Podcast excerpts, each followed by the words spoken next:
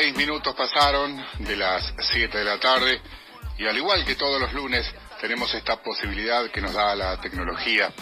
Ya estoy viendo los rostros de Juan Vera, un amigazo, eh, Fede Bacareza, desde otro lugar, diría yo, una ventana mirando hacia un paraíso, pero bueno, él sabrá en qué lugar se encuentra, ¿no? desde su casa. El doctor Luis Lográn, que va a tratar de ser el moderador en esta próxima hora, y, bueno, lo esperado, politicosas. Con ustedes el doctor Luis Lográn. Hola, Gustavo Orlando. Excelentísimas tardes, Gustavo Orlando, señor director de Radio Buen, gracias por, gracias por el pase. Che, qué bien esa descripción que hace, ¿no? Para los oyentes, eh, que bueno, se habrán dado cuenta, eh, Radio Buen ha puesto esta tecnología a nuestra disposición para que nosotros podamos hacer nuestro programa de radio, nuestro Poeticosas, y ya número 31, es el programa número 31 hoy de Poeticosas de este año 2020 cada uno de nosotros desde nuestras casas, desde la comodidad de nuestros hogares, para cumplir con la cuarentena, que si bien en estos días eh, hemos pasado de la etapa de aislamiento social preventivo, ¿no? Bajo este concepto de responsabilidad de responsabilidad social. Así que bueno, dentro de ese cambio también de dinámica de desarrollo social que nos proponen desde el Poder Ejecutivo Nacional, del Gobierno Nacional, vemos también que eh, se están recuperando varios sectores de la economía, eh, del sector productivo nacional. Así que entonces hoy nos permitiremos, queridos amigos, queridos oyentes, señor director Gustavo Orlando, nos permitiremos abordar, de analizar la recuperación productiva nacional, ¿sí? para lo cual nos hemos permitido, hemos tenido la suerte que aceptó la invitación eh, Damián Regalini, presidente del Consejo Productivo Nacional, una entidad empresaria que nuclea empresarios industriales y de todo tipo de empresas que viene, vemos muy activos por todas las gestiones que están haciendo ante el gobierno, llevando propuestas en materia impositiva, índices variables. Entonces allí también este tema de la estabilidad cambiaria, ¿no? El dólar que vimos que ha empezado, ha logrado una estabilidad, ha bajado algunos pesos en los últimos días, y qué importante eso para, para el valor y para, el valor del desarrollo productivo. Antes que nada, voy a saludar a mis coequippers, Fede Bacareza, nuestro economista Juan Jovera, y les voy a pedir a ellos títulos, que nos adelanten dos o tres títulos que vayamos a abordar en, en las columnas. Nuestro economista, Fede Bacareza, excelentísimas tardes, querido amigo, ¿cómo estás? Amigos, amigas, oyentes, buenas tardes para todos, para todas. Las columnas de hoy, justamente de economía y la columna política que hacemos con Juan Jovera, tienen algunos aspectos interesantes para tener en cuenta. Seguimos trayendo otra semana, hay que disfrutarlo esto, este veranito, eh, este veranito cambiario, este veranito económico. Eh, noticias, justamente el dólar se está equilibrando, tenemos un dólar que, que, se va unificando cada vez más naturalmente.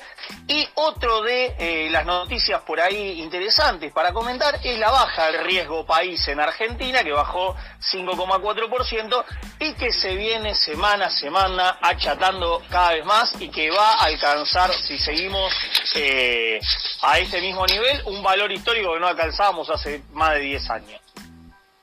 Dólar estable y la baja del riesgo país son los temas que nos postulan como de interés en el plano de la economía.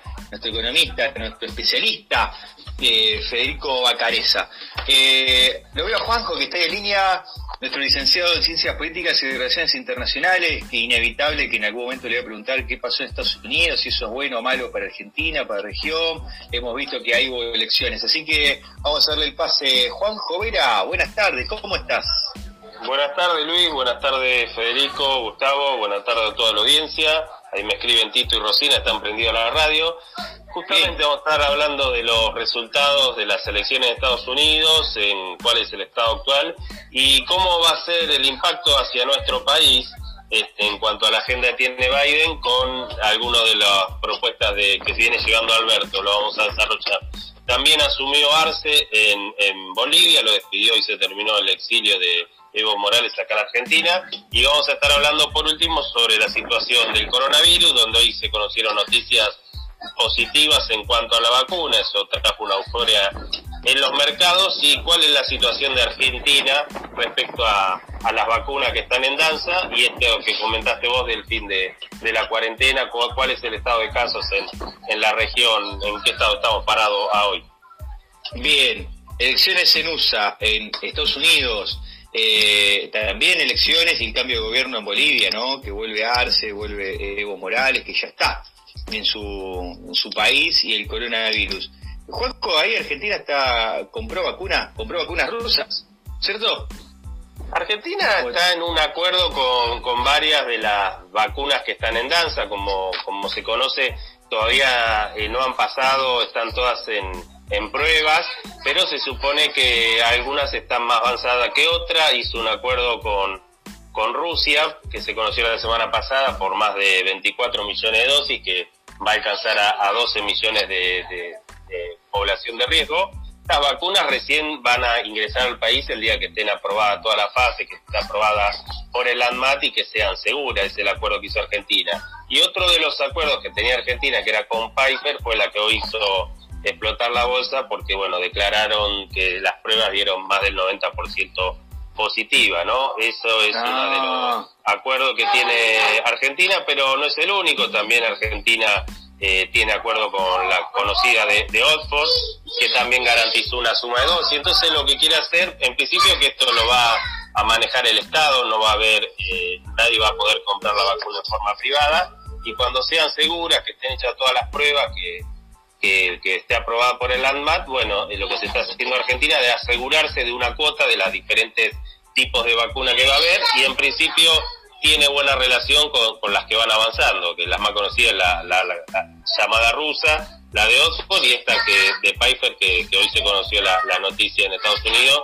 este, también es una buena noticia. Así que esa es la situación en cuanto a, al tema vacunas, ¿no? Bien. Juanjo, bien, tengo una pregunta, tengo una pregunta. Tenemos ahí el invitado ya, ¿eh? Pero una pregunta valiosísima, ¿eh? Una pregunta valiosísima. Bueno, a ver, sí.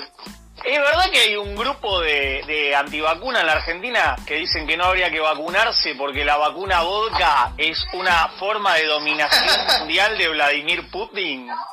Y bueno, si fuera así ya tendríamos todo, seríamos todos bolcheviques, pues la Sabin es una creación rusa, ¿no? Así que todos, todos pusimos la Sabin de chico, así que... Bueno amigos, tenemos el invitado...